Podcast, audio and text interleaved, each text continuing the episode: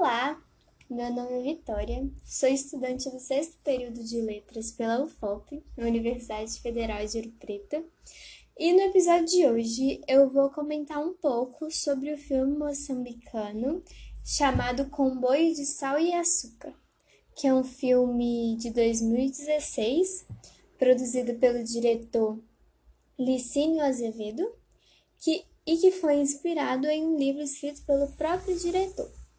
Bom, primeiramente, é, eu gostaria de falar um pouco sobre o próprio diretor, o Licínio Azevedo, que é um brasileiro, nascido em Porto Alegre, radicado em Moçambique, onde ele mora há mais de 40 anos. Ele se mudou para lá logo após a independência de Moçambique e como a Guerra Civil de Moçambique começou logo após a sua independência, poucos anos após a sua independência, ele fez vários documentários sobre a Guerra Civil de Moçambique, que são os seus principais trabalhos.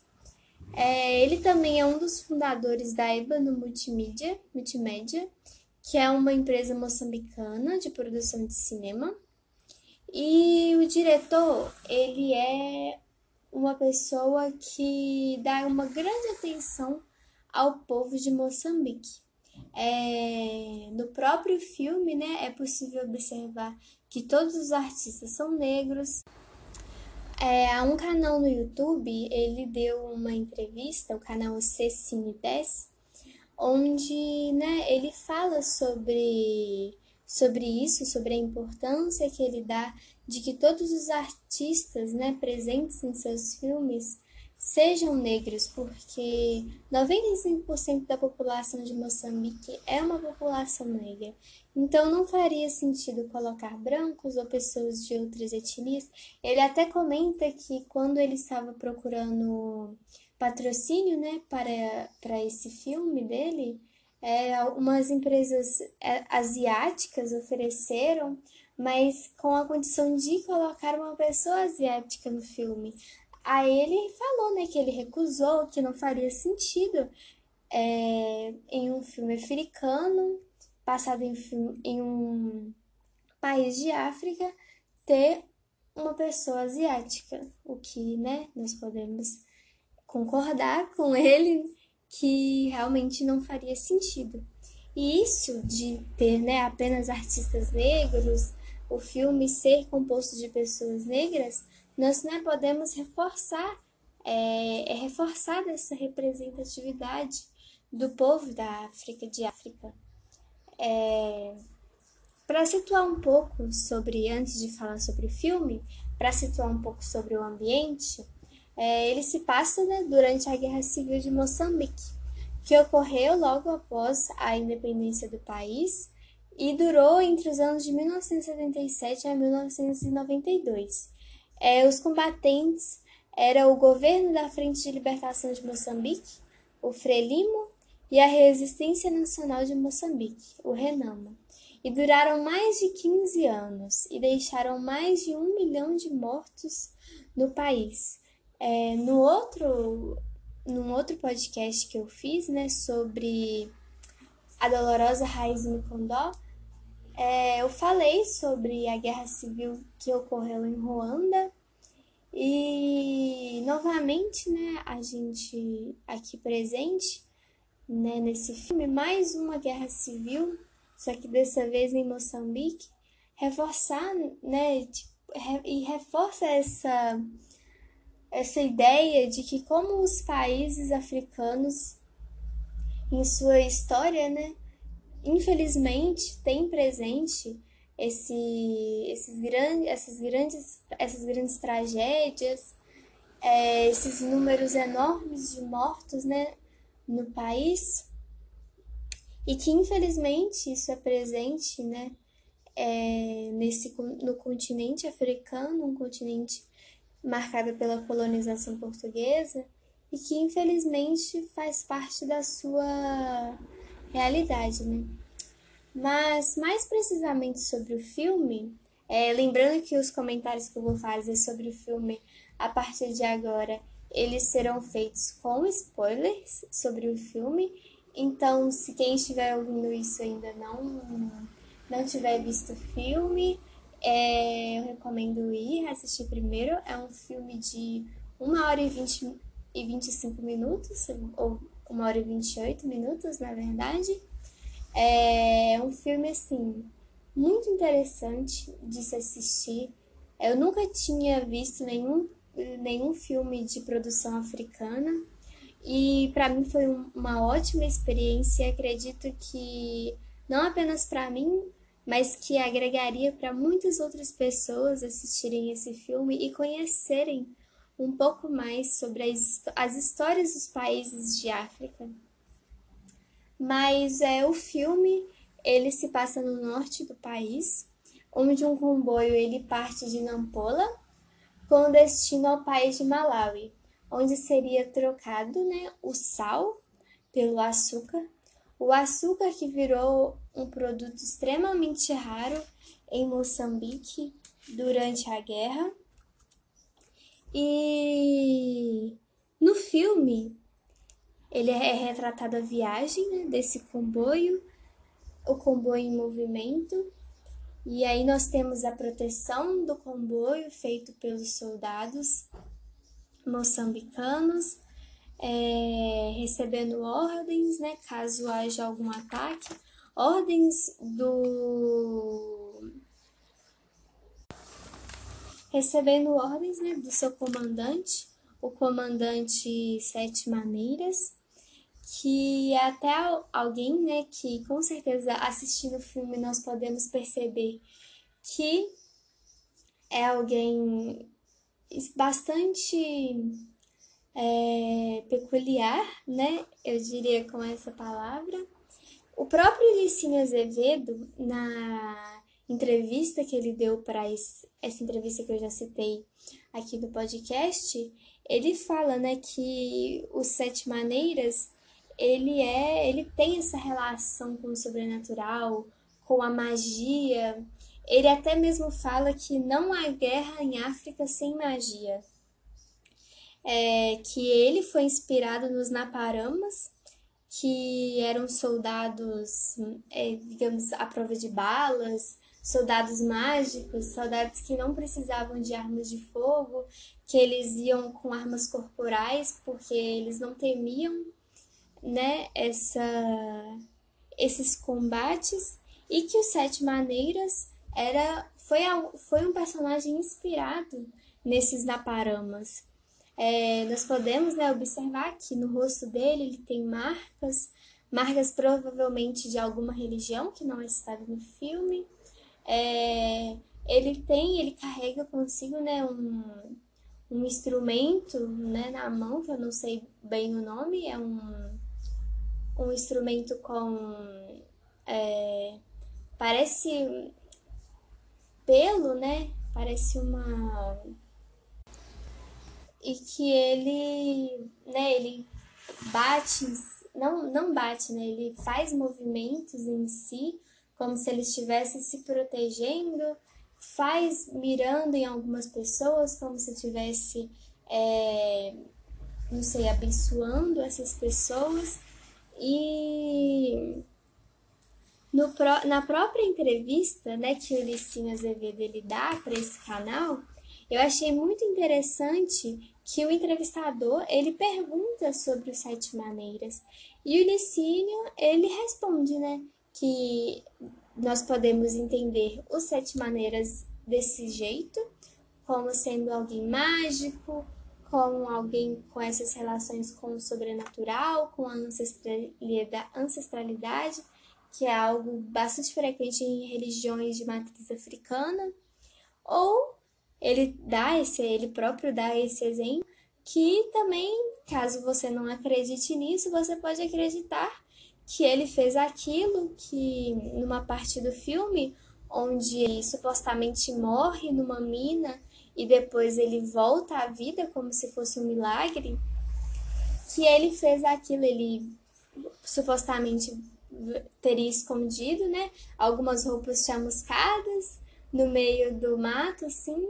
E aí ele andou, passou por essa mina, vestiu essas roupas, mas na verdade nada teria acontecido, ele teria feito aquilo para ter o respeito, a admiração das pessoas. Né? Ele dá esse exemplo, eu achei interessante citar aqui, né? Caso você não acredite em superstições, em, em magia e que nada disso tenha acontecido, é um caminho a ser seguido também é, ao, ao né, assistir esse filme. É, mas agora falando um pouco sobre outros né, personagens do filme, nós temos o Tenente Tayar, né, que seriam ele e a Rosa seriam né, os personagens principais do filme. É, o Tenente Tayar foi alguém que estudou na Ucrânia, né, alguém estudado, que tinha um sonho de ser agrônoma, mas que infelizmente não conseguiu seguir esse sonho e que ele teve, né, que infelizmente ser este caçador de homens, como ele, ele mesmo fala. E a Rosa, que é uma enfermeira que foi formada, né, em, em Maputo, que é a capital de Moçambique, formado na, formada na universidade e que estaria indo para essa cidade de Cuamba, onde ela trabalha, trabalharia no hospital como enfermeira, que inclusive é onde o filme termina, que isso é uma coisa né, é interessante de se marcar, de se falar que o filme ele não foi, ele não termina em Malawi, que é onde o comboio, né, pararia. É, ele termina em Cuamba, que é o destino da Rosa. É, e durante o filme nós vemos a construção deste amor, digamos assim, do Tayar e da Rosa, é, nós vemos que o Tayar, diferentemente de outros soldados, como por exemplo o Salomão, que é, né, seria, que é, na minha opinião, que foi um dos é, personagens mais é, podres, né, colocando entre aspas essa palavra, do filme, que as mulheres temiam ele, ele era um estuprador, um né, violentador de mulheres, não apenas de mulheres, mas de civis também. Nós vemos no filme, né, quando ele ele exige a mulher de um homem e ele não pode fazer nada, tem que ficar cuidando do, do filho dos dois.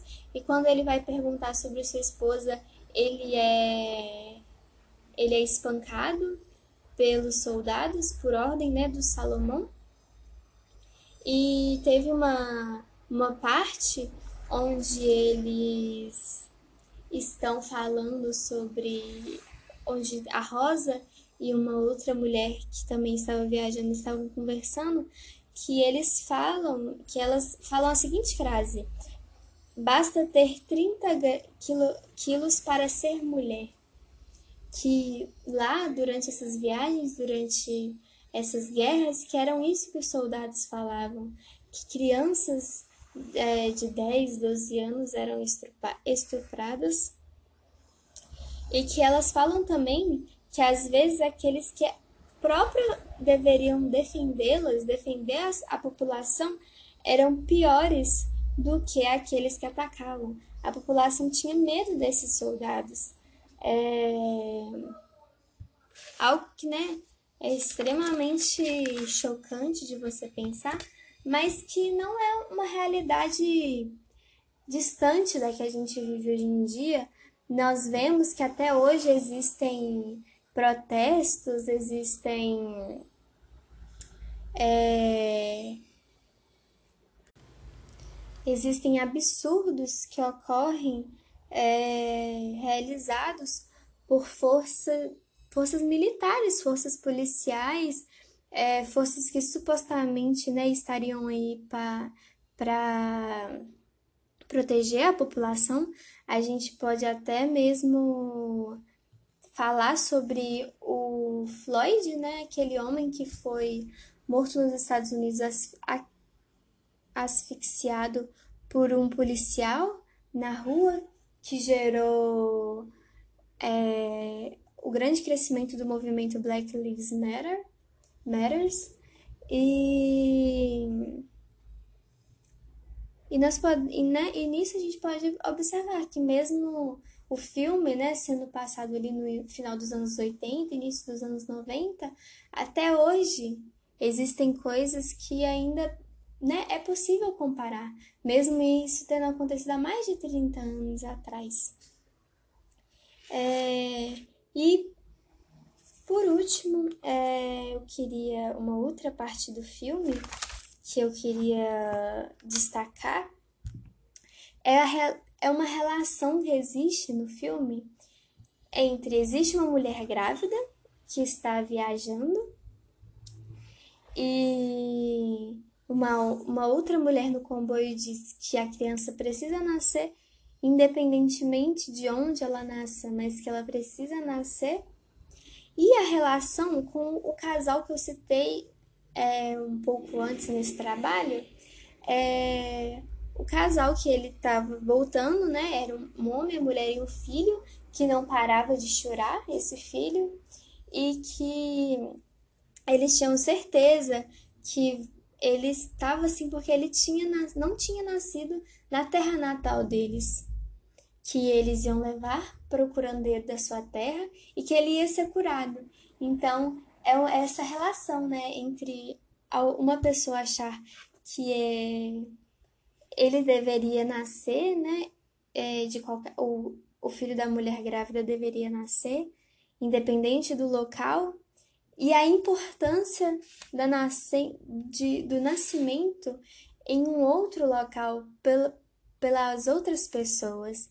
Então, esse comboio como ele estava cheio de pessoas vindo de diferentes lugares é, de Moçambique, sobre essa, essa representatividade de diferentes tipos de pensamento, de diferentes é, culturas, de diferentes pessoas, também traz é, em questão a diversidade do continente africano. É, que eu acredito que também seja um dos objetivos né, do diretor ao tratar sobre um país de África, né, Moçambique, é, que tratar sobre essa diversidade que existe, essa diversidade cultural, trazer diferentes elementos é, africanos, diferentes elementos do país para para o mundo, né? Ver para essa essa do cinema onde a, a, arte, a representação, ela pode ser feita de uma maneira tão né, bonita, tão bem feita, igual esse, esse filme, O Comboio do Sal e Açúcar. E com certeza é um filme que ficou muito, vai ficar muito marcado, né? É, em mim, eu gostei muito do filme. É, não, eu realmente é, não esperava que seria algo que me fizesse pensar tanto e me fizesse querer pesquisar tanto sobre a história né, de Moçambique, a história também né, dos países africanos. Então, eu espero que com esse trabalho, quem estiver ouvindo esse podcast se interesse sobre esse filme, porque é um filme, assim, muito bom muito bom da representação né, de Moçambique, dos povos. E fica aqui a minha recomendação. E um bom dia, uma boa tarde, uma boa noite para quem estiver ouvindo. E até o próximo episódio.